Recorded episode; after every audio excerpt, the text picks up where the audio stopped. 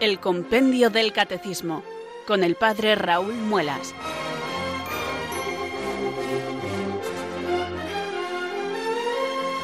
Muy buenas tardes, queridos oyentes de Radio María. Son las 4, las 3 en Canarias. Aquí comienza una nueva edición del programa El Compendio del Catecismo de la Iglesia Católica. Reciban desde Talavera de la Reina un saludo muy cordial y muy pascual del Padre Raúl Muelas, que un día más les habla desde estos micrófonos de Radio María, la radio de la Virgen, la fuerza de la esperanza. Sed todos bienvenidos.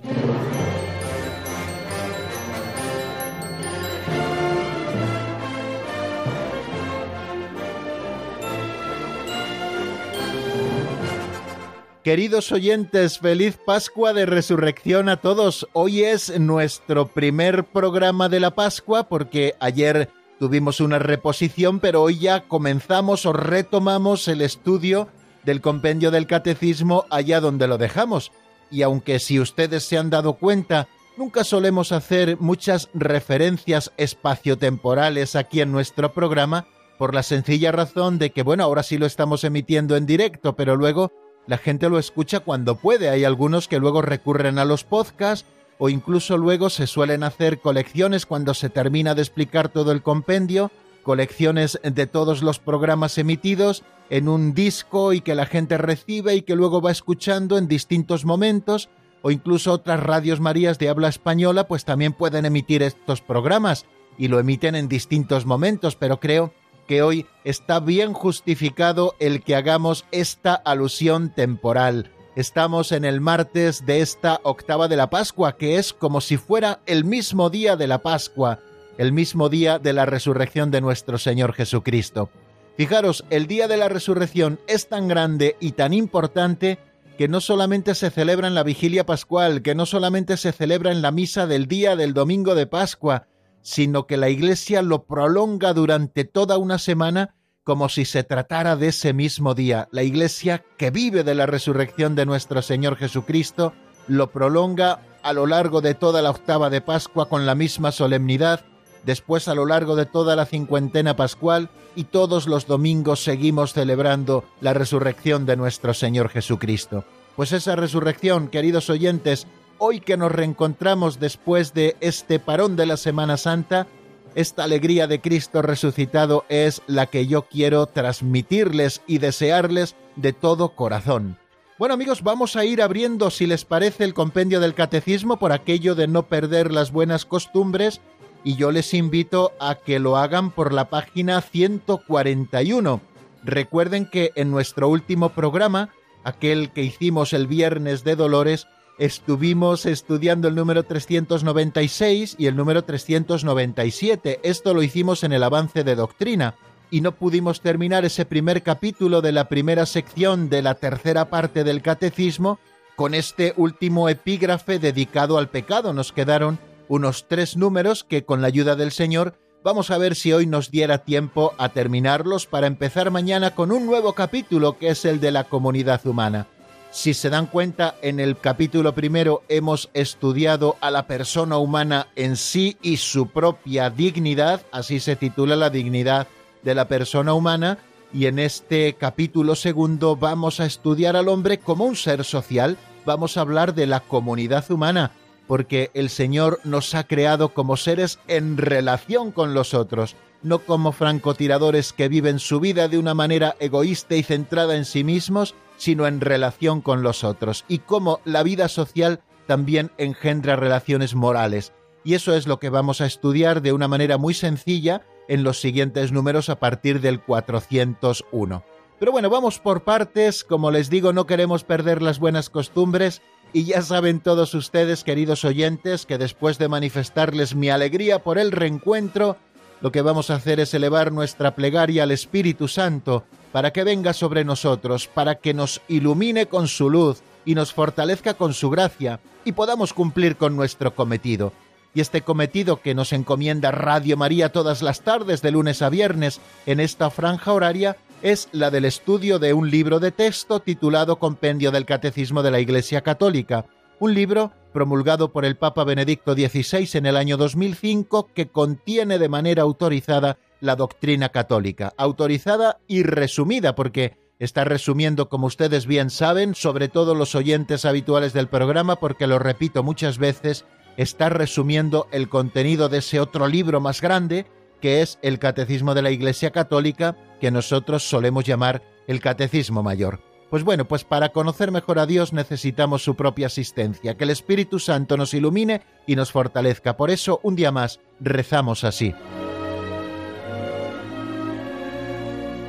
Ven Espíritu Santo, llena los corazones de tus fieles y enciende en ellos el fuego de tu amor. Envía Señor tu Espíritu que renueve la faz de la tierra. Oh Dios, que llenaste los corazones de tus fieles con la luz del Espíritu Santo, concédenos que guiados por el mismo Espíritu, sintamos con rectitud y gocemos siempre de tu consuelo por Jesucristo nuestro Señor. Amén.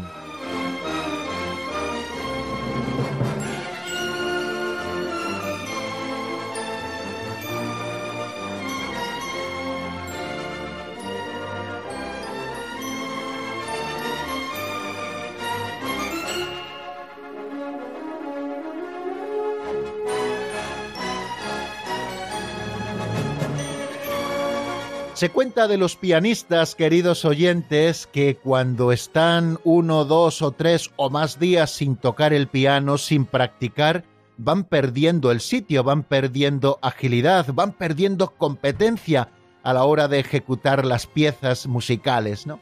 Bueno, pues eso que les pasa a los pianistas, según dicen, yo no sé tocar el piano, desgraciadamente, creo que también nos pasa un poco a los locutores, que cuando te retiras varios días del micrófono de radio aquí en el estudio, pues como que uno tiene la sensación de que ha perdido un poquito el sitio. Así que hoy tienen que tener un poco de paciencia conmigo porque, bueno, estoy recuperando, ¿no? Es verdad que esto es como montar en bicicleta, que una vez que aprendes ya no se te olvida nunca. Y puedes estar muchos años sin montar en bicicleta, que vuelves luego a subirte encima de ella y sabes montar en bicicleta. Bueno, pues lo mismo ocurre con esto de hablar por la radio, que uno que ha hablado por la radio y tiene cierta costumbre de hacerlo no lo olvida nunca, pero sí que se pierde un poco el sitio. Así que si hoy me encuentran un poquito menos ágil que otras veces, sepan perdonármelo, pero tenemos que volver a acostumbrarnos al ritmo del programa diario, volver a acostumbrarnos a este micrófono que tengo delante de mí, y sabiendo que detrás de este micrófono están todos ustedes, queridos amigos, que son los que nos dan fuerza para seguir transmitiéndoles el mensaje del Evangelio y para transmitirles también las enseñanzas de nuestra Santa Madre Iglesia.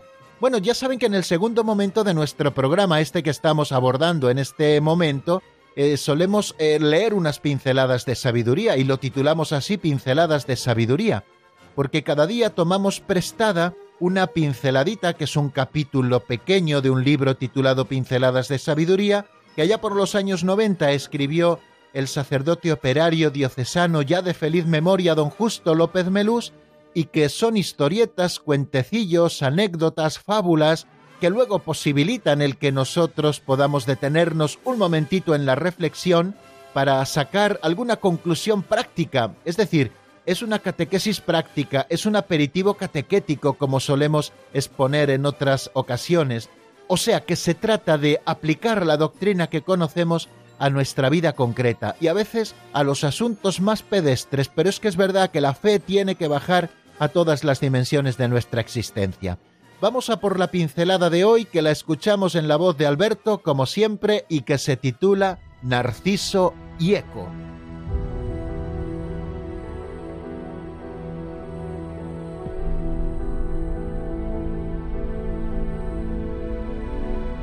Narciso y Eco.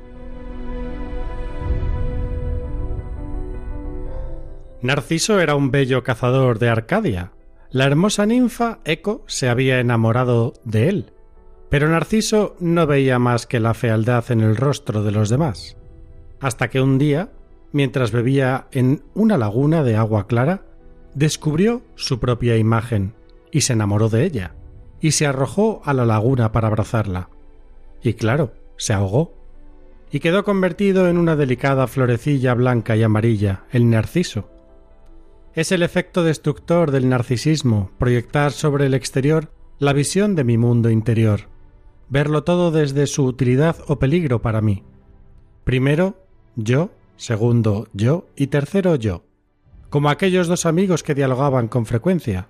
Bueno, más bien era un monólogo de uno de ellos dos.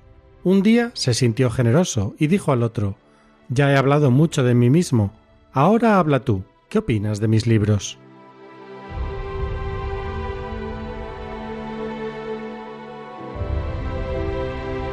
Qué humor más fino, queridos oyentes, el que derrochaba don Justo López Melús con sus pinceladas, y esto queda reflejado preciosamente en el final de esta última que acabamos de escuchar. Dice que eran dos amigos que solo hablaba uno de ellos y siempre estaba hablando de él, no era un narcisista de libro. Y por fin un día le dijo, oye, bueno, creo que ya he hablado demasiado de mí, habla tú un poquito, ¿qué opinas de mis libros? O sea que al final la conversación siempre tenía que estar girando alrededor de él.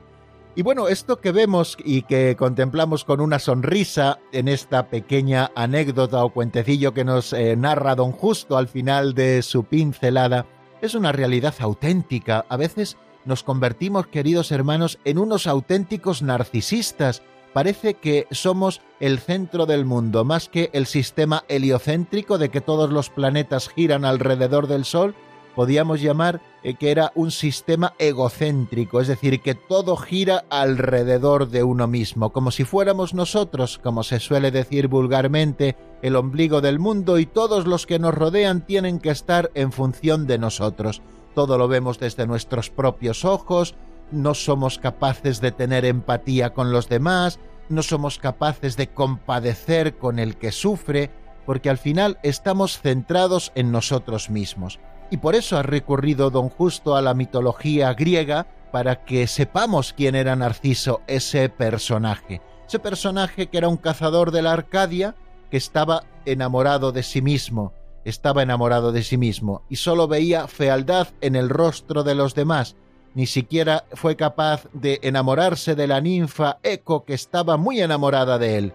Un día mientras este hombre, Narciso, de la Arcadia bebía en una laguna de agua muy clara, descubrió su propia imagen y se enamoró de ella. Tanto se enamoró de su propia imagen que nos dicen las crónicas de la mitología que se arrojó a la laguna para abrazar su imagen y evidentemente se ahogó en el agua de aquella laguna se cuenta que quedó convertido en una delicada florecilla blanca y amarilla. Esa es la flor del narciso que seguramente todos ustedes conozcan, queridos amigos. Bueno, pues eso es lo que le pasa a aquel que solo se está mirando al espejo. Hay algunos que deberían llevar retrovisores no para ver lo que pasa detrás de él, sino para poderse ir mirando constantemente en ellos. Y qué cosa tan triste, queridos amigos, que la vida no está hecha para que la vivamos para nosotros mismos. Al final el egoísta se hace antipático y acabamos rechazándole. Y lo mismo ocurre con el egocéntrico, es decir, con aquel que hace girar todo el mundo en torno a él y tiene a todo el mundo en jaque, como se suele decir en la expresión popular, más que dedicados a él. Esas personas terminan haciéndose odiosas y terminan ahogándose en su propio yo, como le ocurrió a Narciso en esa laguna clara en la que pudo ver su imagen. La vida está hecha para entregarla, y en la medida en que la entreguemos, queridos hermanos, seremos cada uno de nosotros felices.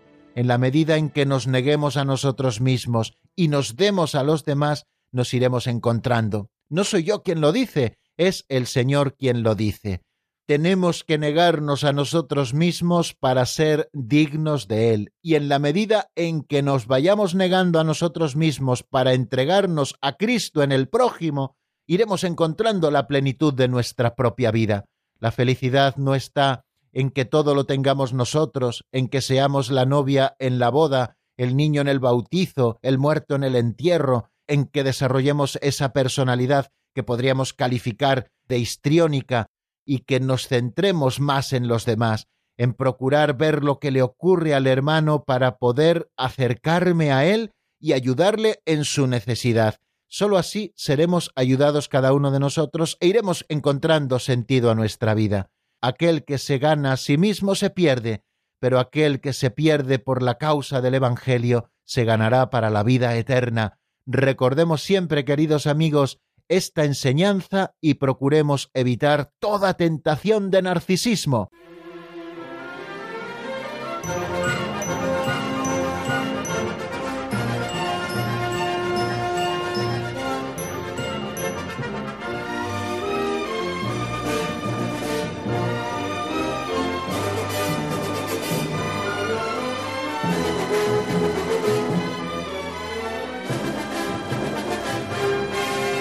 Permítanme, queridos amigos, que haga un pequeño resumen de dónde nos encontramos para saber situarnos. El catecismo, como bien saben, tiene cuatro grandes partes, está dividido en cuatro grandes partes. La primera parte dedicada especialmente a la fe, la segunda parte dedicada especialmente a la celebración del misterio cristiano, especialmente en los sacramentos, la tercera parte dedicada a la vida en Cristo, la vida moral, y al cumplimiento de los mandamientos, y a comprender lo que son los mandamientos, que para nosotros son carriles de libertad y de vida, y en la última parte está dedicada a la oración, a la oración cristiana y especialmente explicada en el Padre Nuestro. Bueno, nosotros nos encontramos en la tercera parte del catecismo que se titula La vida en Cristo. Esta tercera parte del catecismo, como todas las demás, tiene dos secciones. Una primera sección de temas introductorios, que en nuestro caso podíamos hablar que son temas de moral fundamental, que se titula La vocación del hombre, la vida en el espíritu, y tiene un primer capítulo donde se habla de la dignidad de la persona humana. Vamos a ver tres capítulos precisamente en esta primera sección. En primer lugar, la dignidad de la persona humana, y vamos a ver todos los elementos que encontramos en la persona humana considerada en sí misma, después un segundo capítulo que nos habla de la comunidad humana, como seres sociales y en relación que somos, estamos reunidos en comunidad y hablaremos de todos esos aspectos, la persona y la sociedad, la participación en la vida social y lo que es la justicia social. Y después hay un tercer capítulo donde se habla de la salvación de Dios, que es el tema de la ley y de la gracia, importantísimo. Hablaremos de la ley moral, hablaremos de la gracia y de la justificación, y hablaremos de la Iglesia, que es madre y maestra de todos nosotros. Y luego, después de estos tres capítulos de esta primera sección, abordaremos una segunda sección que tiene también tres capítulos, donde iremos desarrollando, eh, agrupados en tres capítulos, como les digo, los distintos mandamientos de la ley de Dios. Bueno, en el capítulo primero de la sección primera de la tercera parte, que es donde nos encontramos y en donde hablamos de la dignidad humana, hemos desarrollado temas y solo leo los epígrafes tan importantes como que el hombre es imagen de Dios y que ahí reside precisamente nuestra dignidad. Hemos hablado también de nuestra vocación a la bienaventuranza eterna. Hemos hablado de ese regalo que Dios nos dio a modo de poder que es la libertad del hombre, tan necesaria para poder obrar humanamente. Hablamos también de la moralidad de las pasiones, las pasiones que son esos afectos, emociones o impulsos de la sensibilidad que son componentes naturales de la psicología humana y que inclinan a obrar o a no obrar en vista de lo que se percibe como bueno o como malo. Decíamos que las pasiones son moralmente buenas si nos inclinan a hacer el bien y son moralmente malas si nos separan de hacer el bien para hacer el mal. Hablamos también de la conciencia moral tan importante dentro de ese tema de la dignidad de la persona humana. Hablamos de las virtudes, esos hábitos operativos buenos que nos predisponen para obrar el bien hablamos de las virtudes humanas y hablamos también de las virtudes teologales que son dones de Dios, la fe, la esperanza y la caridad. Explicamos tanto las virtudes humanas como las virtudes sobrenaturales. Y luego comenzamos con un epígrafe que se titula El pecado y que es el último de este primer capítulo que estamos comentando. ¿Qué supone para nosotros acoger la misericordia de Dios? Así empezábamos. ¿Qué es el pecado? Si hay diversidad de pecados, cómo se distinguen los pecados en cuanto a la gravedad, después estudiamos cuándo se comete un pecado mortal, recuerden que se comete un pecado mortal cuando se dan al mismo tiempo materia grave, plena advertencia y deliberado consentimiento. Este pecado, decíamos, el pecado mortal, cuando hay materia grave, advertencia plena y deliberado consentimiento, este pecado destruye en nosotros la caridad y nos priva de la gracia santificante y si no nos arrepentimos, nos conduce a la muerte eterna del infierno. ¿Cómo se perdonaba este pecado mortal? Decíamos que por vía ordinaria, mediante los sacramentos del bautismo y de la penitencia o la reconciliación. Luego nos deteníamos en el pecado venial y ahora sí que empezamos exactamente el resumen de lo que vimos en nuestro último programa, porque nos preguntábamos cuándo se comete un pecado venial. Estos dos números, el 396 cuando se comete un pecado venial y el siguiente, el 397, cómo prolifera en nosotros el pecado, fue los que vimos en el avance de doctrina en nuestro último programa, que fue el del viernes de Dolores. ¿Cuándo se comete un pecado venial? Pues nos dice el compendio del catecismo que el pecado venial, que se diferencia esencialmente del pecado mortal, se comete cuando la materia es leve o bien cuando, siendo grave la materia, no se da plena advertencia o perfecto consentimiento. Este pecado no rompe la alianza con Dios, sin embargo, debilita la caridad, entraña un afecto desordenado a los bienes creados, impide el progreso del alma en el ejercicio de las virtudes y en la práctica del bien moral y merece penas temporales de purificación. Ven cómo en ese texto tan sencillo nos explica pues toda la doctrina de la Iglesia a propósito del pecado venial. Si decíamos que para que exista un pecado mortal tiene que haber materia grave y al mismo tiempo plena advertencia y deliberado consentimiento, este pecado que rompe la caridad y rompe la gracia dentro de nosotros, pues el pecado venial se da cuando no existe materia grave, es decir, hay materias pecaminosas que admiten la parvedad de materia, no es lo mismo, decíamos, robar diez céntimos que robar diez millones de euros, evidentemente, quiere decir que aquel que roba diez céntimos, a pesar de que está cometiendo un pecado y que está obligado a restituir lo que no es suyo, no está cometiendo un pecado mortal porque no hay materia grave, o bien cuando existiendo materia grave no hay plena advertencia a la persona que lo realiza, aunque tenemos que suponer que sabe lo que es el bien y lo que es el mal, pero puede darse el caso de que la persona que lo realiza no tenga plena advertencia de que está cometiendo un pecado o que no tenga un perfecto consentimiento, que esté obligado o bien por una presión interna de miedo o bien por una presión externa de violencia a cometer aquello que es pecado y que en su caso, aunque sea materia grave, no es pecado mortal puesto que no tiene un perfecto consentimiento. Es más, puede que incluso sea pecado si el consentimiento es nulo por parte del pecador. Pero creo que tenemos que tener en cuenta una afirmación que hace ese número 396 cuando nos dice que el pecado venial se diferencia esencialmente del pecado mortal.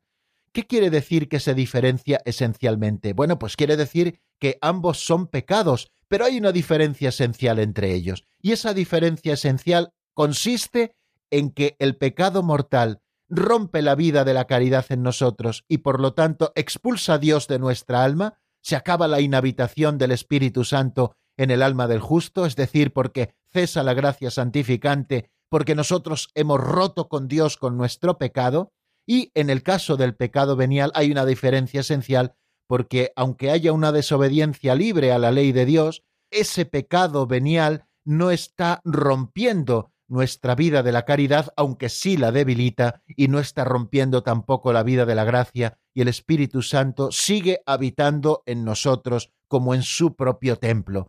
Pero ojo, porque nos previene también el número 396 de la gravedad del pecado venial, no en cuanto a que rompa nuestra amistad con Dios, pero sí por lo peligroso que es, porque un pecado venial consentido y repetido fácilmente se convierte en un pecado mortal.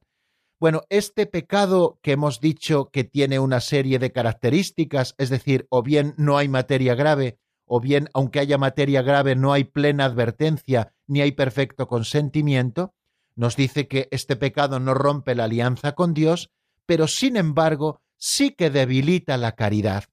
Y es que cuando nosotros no nos alimentamos bien se debilitan nuestras fuerzas, y es que cuando nosotros hacemos lo que no debemos a través del pecado, aunque no sea en materia grave, queridos hermanos, estamos debilitando la caridad en nosotros. Y el debilitamiento de la caridad nos puede llevar perfectamente a perder un día la caridad y por lo tanto también la gracia santificante. Decíamos el otro día que aquel que se plantea la vida moral a un nivel de mínimos difícilmente pasará del pecado venial al pecado mortal. Aquel que te pregunta ¿hasta dónde puedo hacer sin pecar mortalmente? Pues fácilmente se deslizará del pecado venial al pecado mortal. Por eso tenemos que luchar con mucha fuerza y energía contra el pecado venial en nuestra vida que debilita la caridad y también entraña un afecto desordenado a los bienes creados. Nosotros hemos sido creados y eh, recuerdo las palabras del principio y fundamento de San Ignacio, para alabar, hacer reverencia y servir a Dios nuestro Señor y mediante esto salvar nuestra ánima, y las demás cosas han de ayudarnos a conseguir este fin. Por eso tenemos que tener cierto desapego de las cosas materiales y utilizarlas tanto en cuanto nos ayuden a llegar a Dios. Aquel que peca venialmente y que pacta con el pecado venial está mostrando un afecto desordenado a los bienes creados que le están impidiendo el progreso del alma tanto en el ejercicio de la virtud como en la práctica del bien moral. En definitiva, le está impidiendo llegar a Dios. Y todo esto, los pecados veniales, como nos dice ese número 396, y no me meto en más cuestiones, todo esto merece penas temporales de purificación. Ya saben, lo recuerdan, así lo estudiamos, que en el pecado distinguimos dos cosas. Una es la culpa, que se nos perdona por la recepción del sacramento del bautismo, en el caso de los bautizados, y que se nos perdona también en el caso de la recepción del sacramento de la penitencia. Eso es la culpa. Pero también existe la pena eterna, cuando uno ha pecado mortalmente, esta pena eterna también se perdona con los sacramentos del bautismo o de la penitencia en cada caso, pero también merecemos eh, penas temporales para nuestra purificación por esos pecados. Todo pecado rompe la justicia y esa justicia ha de ser reparada. Y tenemos que repararla como con nuestros sacrificios, tenemos que repararla con nuestra vida santa, con nuestra oración, confiando en el Señor, dejándonos llevar por el Espíritu Santo, también acogiéndonos a los beneficios que la Iglesia nos regala de ese depósito de la comunión de los santos, como son las indulgencias. Bueno, pues eh, esto es consecuencia de que nuestros pecados veniales también merecen penas temporales de purificación, de modo que aquel que muere en pecado venial tiene que pasar por el purgatorio, el purgatorio no como un lugar, sino como un estado de purificación hasta poder estar preparado y encontrarnos y vernos con Dios cara a cara. Es lo que se llama la visión beatífica. Bueno, y en el número 397, que eh, le dedicamos evidentemente mucho menos tiempo, estuvimos hablando de cómo prolifera en nosotros el pecado y nos dice de una manera muy sencillita el número 397 que el pecado prolifera en nosotros, pues uno lleva a otro y su repetición genera el vicio. Nos preparaba este número de paso para el siguiente número que vamos a estudiar, que es el 398, que se pregunta qué son los vicios. Y es que, claro, el pecado prolifera en nosotros, pues uno nos lleva a otro. Los pecados no suelen darse únicamente sueltos, los pecados suelen darse bien atados, es decir, que un pecado nos lleva fácilmente al otro, y aquel que es perezoso y se deja llevar por la pereza, pues fácilmente caerá en el mal humor y en la falta de caridad con los que le rodean, fácilmente caerá en los pecados de impureza y fácilmente caerá en otros pecados y podemos escoger cualquiera de los pecados que queramos y veremos cómo unos nos llevan a los otros. Incluso podríamos hablar cada uno de nosotros por propia experiencia. Cuando nos descuidamos en el pecado y el pecado prolifera, unos pecados nos van llevando a los otros hasta provocar la ruina de esa casa que somos cada uno de nosotros. Y además, la repetición de un determinado pecado está generando un vicio, es decir, un hábito operativo malo que nos inclina a seguir cometiéndolo.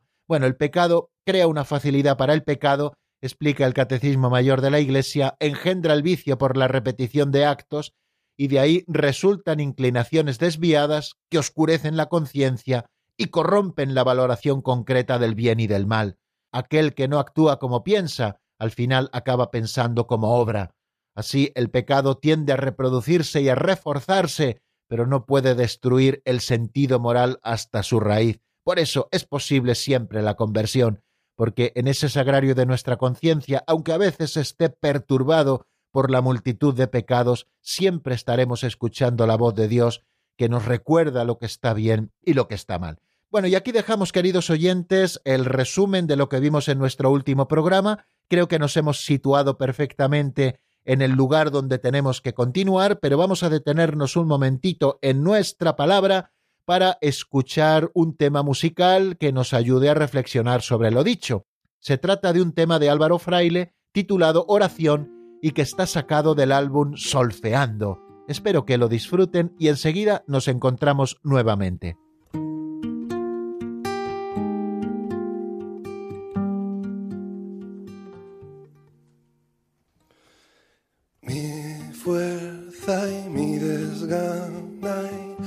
Cada vez que dudo mis ruinas, mis fantasmas cuando me derrumbo mi risa y mi nostalgia y todas mis miserias mi suerte y mis alas, mi precio en oferta. Instinto y mi consuelo, todas mis torpezas, mi carga y mi silencio y la imprudencia los días que me pesan y el tiempo que perdona. Mi sueño y mi pereza y cuánto se acomoda. da, da.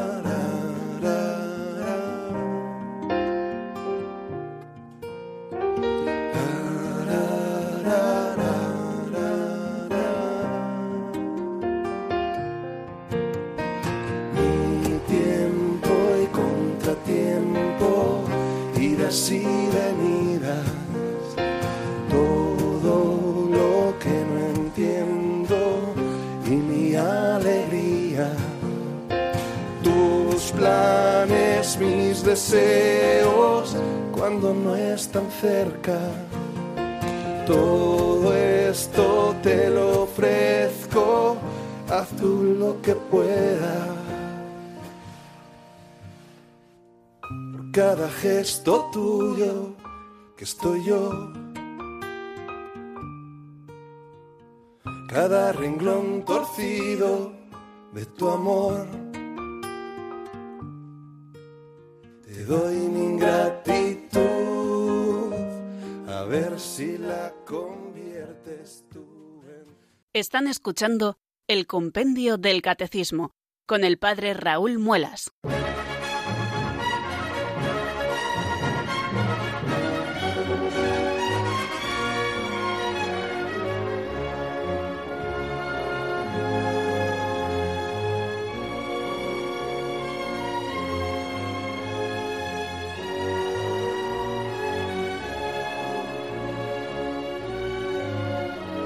Continuamos, queridos oyentes, en la sintonía de Radio María y cuando ya hemos pasado el ecuador de nuestro programa nos disponemos a hacer el avance de doctrina. Les recuerdo que ahora en estas semanas de confinamiento no recibiremos llamadas al final del programa, pues porque estamos un poquito mermados en cuanto al personal y no podemos ofrecerles este servicio, pero en cuanto sea posible retomarlo, lo retomaremos. Así que hoy aprovecharemos el tiempo hasta el último momento eh, avanzando en doctrina.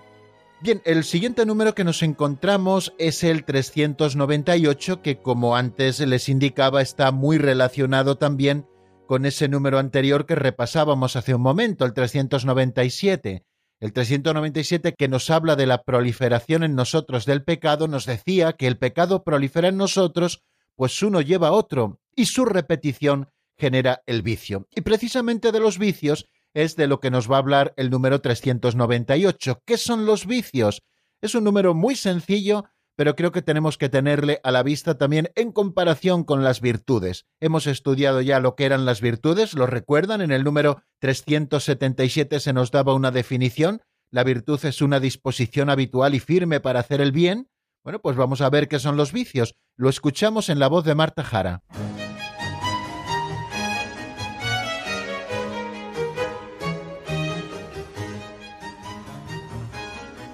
Número 398. ¿Qué son los vicios? Los vicios, como contrario a las virtudes, son hábitos perversos que oscurecen la conciencia e inclinan al mal.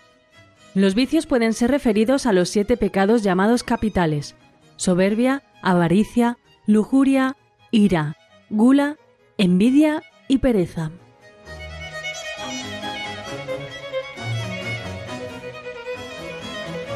Bien, acabamos de escuchar, queridos amigos, esta definición sencilla y además muy clara que nos ofrece el compendio del catecismo a propósito de los vicios.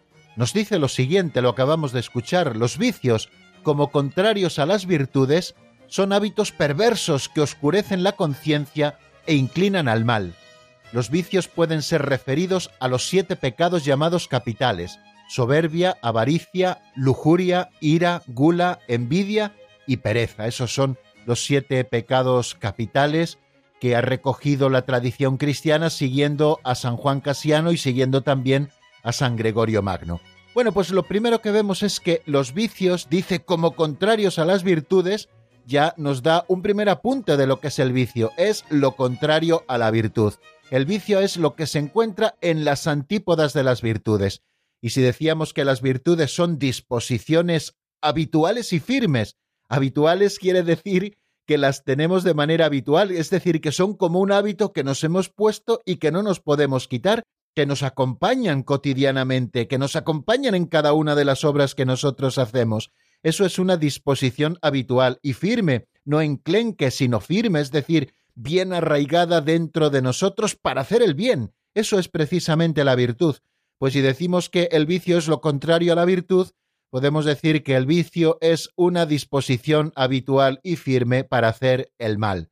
Si decíamos que las virtudes son hábitos operativos buenos que nos inclinan a hacer el bien, los vicios son hábitos operativos malos que nos inclinan a hacer el mal, lo que nos ha dicho además de una manera muy precisa el 398. Los vicios, como contrarios a las virtudes, recuerdan que hablábamos de siete virtudes, ¿no? Cuatro virtudes humanas que las llamamos virtudes cardinales porque son cardo quicio sobre el que gira toda la vida moral, la prudencia, la justicia, la fortaleza y la templanza, y hablábamos también de tres virtudes teologales que han sido regaladas directamente por Dios, la fe, la esperanza y la caridad.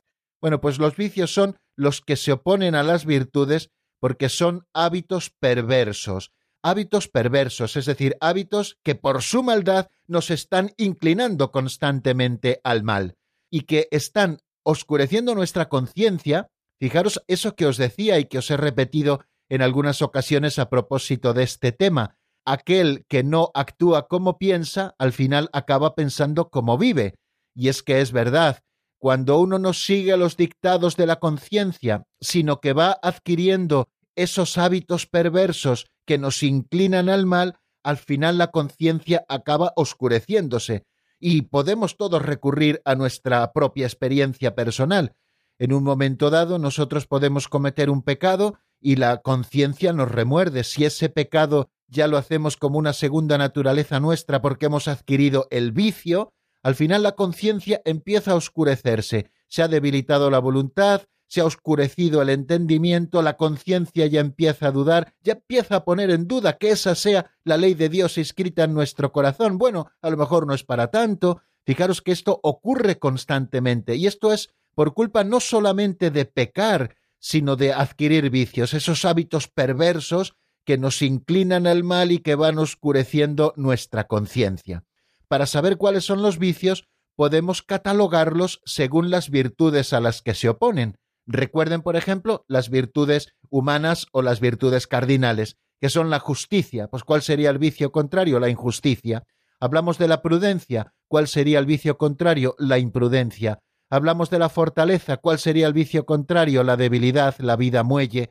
Hablábamos de la templanza. ¿Cuál sería el vicio contrario? Pues el, el, dolce farniente, la pereza y tantos otros vicios que vienen vinculados a no llevar una vida templada que sea capaz de regular la apetencia por los placeres, ¿no? Bueno, pues podemos catalogar así los vicios en toda esa lista de vicios que podríamos hacer inacabable, pues podríamos nosotros catalogarlos frente a las virtudes a las que se están oponiendo. Lo mismo frente a las virtudes eh, teologales también existen sus vicios, ¿no? Bueno, pero nos dice el compendio del catecismo en el número 398 que los vicios pueden ser referidos a los siete pecados llamados capitales, que son la soberbia, la avaricia, la lujuria, la ira, la gula, la envidia y la pereza.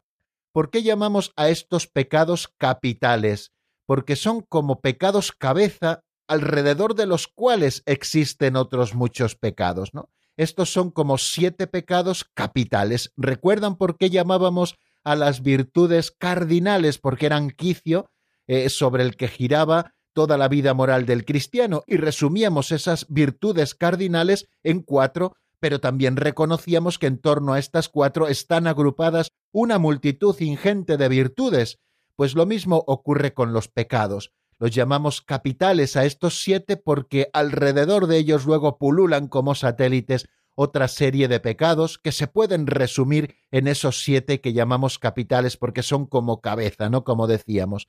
Y son la soberbia, la avaricia, la lujuria, la ira, la gula, la envidia y la pereza. Bueno, pues por tanto tenemos que tener en cuenta, queridos hermanos, que los pecados o vicios capitales son aquellos a los que la naturaleza humana caída está principalmente inclinada y que es muy importante para todo el que desee avanzar en la virtud y en la vida de santidad, tiene que aprender a detectarlos, a detectar esas tendencias en su propio corazón y a examinarse sobre estos siete pecados capitales, que repito son el orgullo, la avaricia, la gula, la lujuria, la pereza, la envidia y la ira. La soberbia o el orgullo, pues consiste en una estima de sí mismo o en un amor propio indebido que busca la atención y el honor y se pone uno en antagonismo con Dios. La virtud con la que podemos vencer la soberbia o el orgullo, pues es la humildad, la virtud moral por la que el hombre reconoce que de sí mismo sólo tiene la nada y el pecado, todo es un don de Dios, de quien todos dependemos y a quien se debe toda la gloria. El hombre humilde no aspira a la grandeza personal que el mundo admira porque ha descubierto que ser hijo de Dios es el valor más superior de todos. Y la humildad no solo se opone al orgullo, sino también a la autoabyección, es decir, a la autohumillación, en la que se dejaría de reconocer los dones de Dios y la responsabilidad de ejercitarlos según su voluntad. Recuerden lo que nos decía Santa Teresa, que la humildad es andar en verdad. La avaricia es una inclinación o deseo desordenado de placeres y de posesiones, y está prohibido por el noveno y el décimo mandamiento. ¿Cuál es la virtud con la que venceríamos la avaricia? La generosidad, dar con gusto de lo propio a los pobres y a los que lo necesiten. Otro pecado es la lujuria, que es el deseo desordenado por el placer sexual. Los deseos y actos son desordenados cuando no se conforman al propósito divino, el cual es propiciar el amor mutuo entre los esposos y favorecer la generación de los hijos. Es un pecado contra el sexto mandamiento y también es una ofensa contra la virtud de la castidad. ¿Cuál es la virtud que vence la lujuria? Pues es la castidad, es la virtud que gobierna y modera, como decíamos anteriormente, el deseo del placer sexual según los principios de la fe y de la razón. Por la castidad, la persona adquiere dominio de su sexualidad y es capaz de integrarla en una sana personalidad en la que el amor de Dios reina sobre todo. Otro pecado es la ira, que es el sentido emocional de desagrado suscitado por un daño real o aparente. La ira puede llegar a ser pasional cuando las emociones se excitan fuertemente. ¿Cuál es la virtud que vence la ira? Pues la paciencia, sufrir con paz y serenidad todas las adversidades. Otro de los pecados capitales es la gula, que es el deseo desordenado por el placer conectado con la comida o la bebida, este deseo puede ser pecaminoso de varias formas, comer o beber en exceso más de lo que el cuerpo necesita, cortejar el gusto por cierta clase de comida sabiendas que va en detrimento de la salud, consentir el apetito por comidas y bebidas costosas, especialmente cuando una dieta lujosa está fuera del alcance económico propio, comer o beber vorazmente dándole más atención a la comida que a los que nos acompañan, consumir bebidas alcohólicas hasta el punto de perder el control total de la razón, la intoxicación injustificada que termina en una completa pérdida de la razón es un pecado mortal y eso tenemos que tenerlo a la vista, la borrachera, ¿no? Bueno, ¿con qué vencemos este pecado de la gula? Pues con la templanza, que es la moderación en el comer y en el beber. Es una de las virtudes que vence el pecado capital de la gula. Otro de los pecados de los que hemos hablado es la envidia, que es el rencor o tristeza por la buena fortuna de alguien junto con el deseo desordenado de poseerla. Se opone al décimo mandamiento de la ley de Dios, que es no codiciar los bienes ajenos. La virtud que vence la envidia es la caridad, que es la tercera y la principal de las virtudes teologales, como estuvimos estudiando en su momento. La caridad es el amor de Dios habitando en el corazón de los hombres. Y el último de los pecados capitales, para no entretenernos mucho de los que hemos hablado, es la pereza, que es la falta culpable de esfuerzo físico o espiritual. Es la cedia, la ociosidad. ¿Con qué vencemos la pereza? Pues como decíamos, con la diligencia, la prontitud del ánimo para obrar el bien.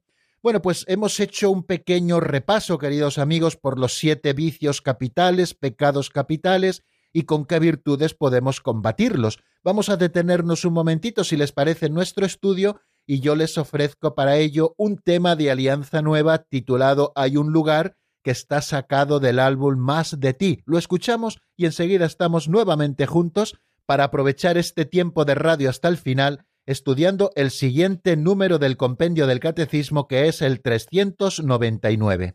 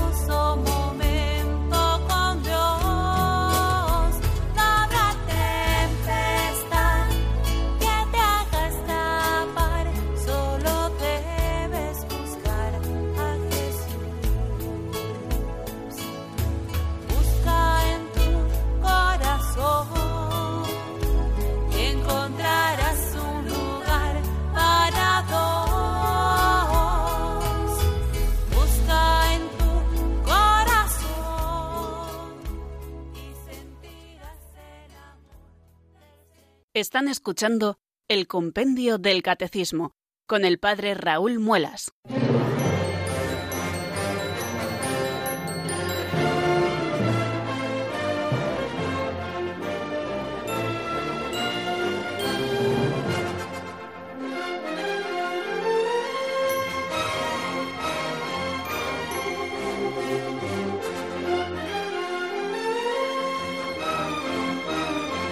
Continuamos, queridos amigos, en la sintonía de Radio María. Estamos en el programa El Compendio del Catecismo de la Iglesia Católica y vamos a aprovechar estos últimos cinco minutos que nos quedan para estudiar un nuevo número, en este caso el 399. Lo dejamos así para mañana comenzar con el número 400. El número 399 nos habla sobre la responsabilidad que tenemos en los pecados cometidos por otros somos responsables o tenemos responsabilidad en los pecados cometidos por otros? Siendo esto así, ¿en qué casos somos responsables de los pecados cometidos por otros? Bueno, vamos a ver en primer lugar qué es lo que nos dice el número 399 a propósito de esta pregunta. ¿Tenemos responsabilidad en los pecados cometidos por otros? Marta Jara nos lo cuenta.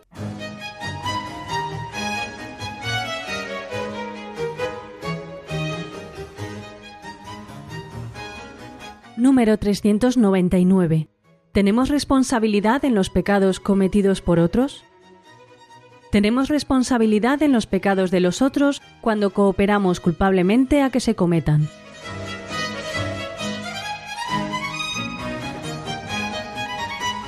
Muy escueto en su respuesta el compendio del catecismo esta pregunta sobre la responsabilidad que nosotros podemos tener en los pecados que otros cometen. Nos ha dicho, y así lo hemos escuchado, que tenemos responsabilidad en los pecados de los otros cuando cooperamos culpablemente a que se cometan. Es decir, tenemos responsabilidad cuando existe una cooperación culpable en la comisión de ese pecado. El pecado tenemos que tenerlo siempre a la vista, es un acto personal. Solamente la persona puede pecar, es decir, aquel que transgrede la ley de Dios en materia grave o en materia leve, en el caso del pecado venial, y lo hace con plena advertencia y además con total consentimiento. De manera que se necesita que el acto sea personal, es decir, hecho libremente por la persona que lo comete. En este caso se da pecado. Pero nosotros tenemos eh, una responsabilidad en los pecados cometidos por otros cuando estamos cooperando culpablemente con ellos. Eh, si existe una cooperación inculpable, si tú, por ejemplo, eres el dependiente de una droguería y vienen a comprarte un producto con el que o bien se puede hacer una cosa buena o bien se puede fabricar una bomba, pues evidentemente tú estás cooperando vendiéndole ese producto, pero es una cooperación inculpable para que tú tengas responsabilidad sobre el pecado que otros cometen, tiene que haber una cooperación culpable. Bueno, ¿cuándo cooperamos nosotros culpablemente con los pecados de los otros?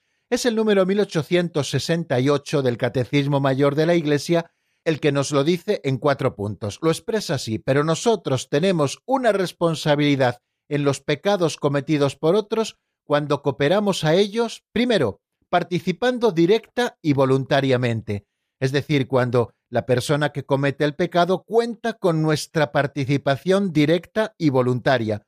Una persona que va a robar un banco y nosotros participamos directa y voluntariamente en ese robo, o bien quedándonos en el coche encendido a la puerta para que cuando salga el ladrón poder salir huyendo de allí, o bien con cualquier otro tipo de participación directa y voluntaria en ese pecado. Bueno, pues estamos cooperando a ese pecado y por lo tanto somos responsables también de ese pecado que quizá materialmente está cometiendo otro, pero del que nosotros estamos participando directa y voluntariamente. También cooperamos a estos pecados cuando los ordenamos, los aconsejamos, los alabamos o los aprobamos. Esta es otra cooperación también muy sutil pero muy importante. Un jefe, por ejemplo, que está ordenando cometer algo pecaminoso a uno de sus empleados, pues evidentemente está cooperando con ese pecado. Es más, quizá tenga incluso más culpabilidad que aquella persona que tiene que cometerlo. O aquel que aconseja cometer un pecado también está siendo partícipe porque está cooperando en la realización de ese mismo pecado. O aquel que alaba determinadas conductas que son pecaminosas también está cooperando, está siendo cómplice de ese pecado, o aquel que aprueba determinados modos de actuar que son pecado, pues también está cooperando de alguna manera con esos pecados y está siendo responsable de pecados que otros están cometiendo. Esto tenemos que tenerlo muy a la vista, no solo aquellos grandes creadores de opinión, sino también los pequeños creadores de opinión que podemos ser cada uno de nosotros en nuestros propios ambientes, qué es lo que aconsejamos, qué es lo que ordenamos a nuestros hijos, qué alabamos en su comportamiento o qué estamos aprobando de lo que ellos hacen. Creo que esto también tenemos que tenerlo a la vista porque podemos estar siendo cooperadores voluntarios en el pecado que ellos puedan estar cometiendo. También está cooperando a esos pecados y por lo tanto también tiene responsabilidad aquel que no los revela o que no los impide cuando tiene obligación de hacerlo. En este caso podíamos hablar de la negligencia invigilando, o sea, aquel que tiene una responsabilidad y no impide que se cometan determinados pecados o no los revela una vez cometidos, pues evidentemente está cooperando también de manera culpable a que se cometa ese pecado y tiene responsabilidad también sobre él. Y cuarto, así nos lo dice el número 1868, aquel que protege a los que hacen el mal. Aquel que protege al que ha cometido un mal, pues también está cooperando culpablemente en la realización de ese pecado. Bueno, pues creo que de esta manera así tan sumaria, tan sencilla que hemos expuesto el tema, creo que nos queda claro cuándo nosotros tenemos responsabilidad en los pecados cometidos por otros. Y de esto también nos tenemos que examinar, porque creo que es importante, porque estamos siendo responsables muchas veces de pecados que otros cometen, o bien porque participamos directa y voluntariamente, o bien porque los aconsejamos, los alabamos, los aprobamos o incluso los ordenamos, o bien porque no los revelamos o no los impedimos cuando tenemos obligación de hacerlo, o bien porque estamos protegiendo a los que hacen el mal. Y hasta aquí, queridos amigos, nuestro programa de hoy. No nos queda tiempo para más. Mañana, si Dios quiere, seguiremos. Les deseo que pasen una feliz tarde y una buena mañana de miércoles. Y si Dios quiere, mañana a las cuatro en punto de la tarde en la península, a las tres en Canarias, volvemos a encontrarnos aquí en Radio María. La bendición de Dios Todopoderoso, Padre, Hijo y Espíritu Santo, descienda sobre vosotros y permanezca para siempre. Amén. Hasta mañana si Dios quiere, amigos.